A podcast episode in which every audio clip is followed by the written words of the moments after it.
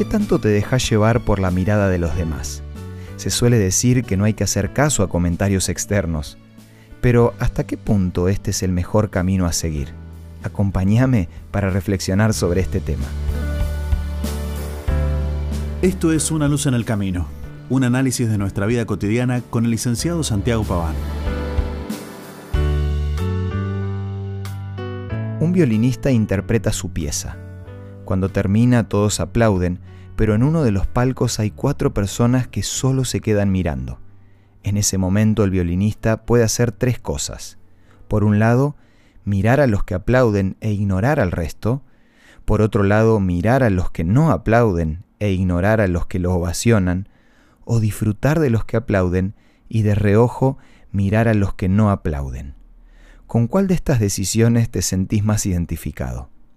Antes de responder, creo que sería bueno aceptar que todos, en cierto punto, necesitamos la mirada de los demás, porque nos gratifica y nos brinda reconocimiento. Nacemos con ese instinto, como cuando un niño busca la mirada de aprobación de sus padres.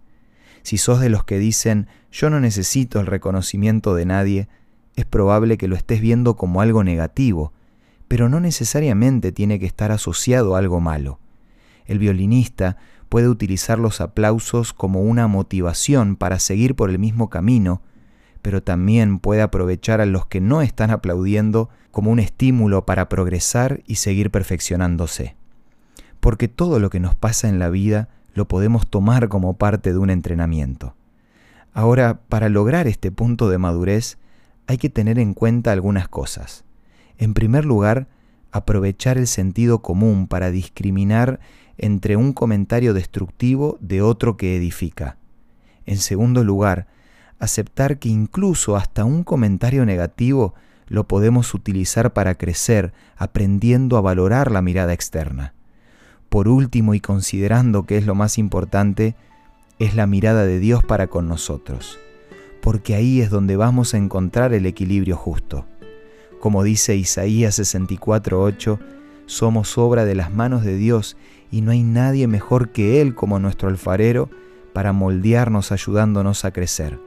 Sus consejos y comentarios que están escritos en la Biblia son los que tenemos que escuchar en primer lugar para no perder el rumbo. Te propongo que tengas la actitud de aprender de todo, de todos y todo el tiempo. Y si por alguna razón todavía te cuesta lidiar con lo que la gente dice de vos, hace como el violinista, tomalo como una motivación para seguir creciendo. En relación a este tema, me gustaría ofrecerte la revista Sentimientos, que podés solicitar gratuitamente a nuestros puntos de contacto. Envíanos un WhatsApp al 1162 26 1229 o búscanos en Facebook como Una Luz en el Camino. La revista Sentimientos te va a ayudar a valorarte según la mirada de Dios, un día a la vez. Esto fue Una Luz en el Camino. Te esperamos mañana para un nuevo encuentro cuando volveremos a decir, permitamos que a lo largo de las horas de cada día Dios sea una luz en nuestro camino.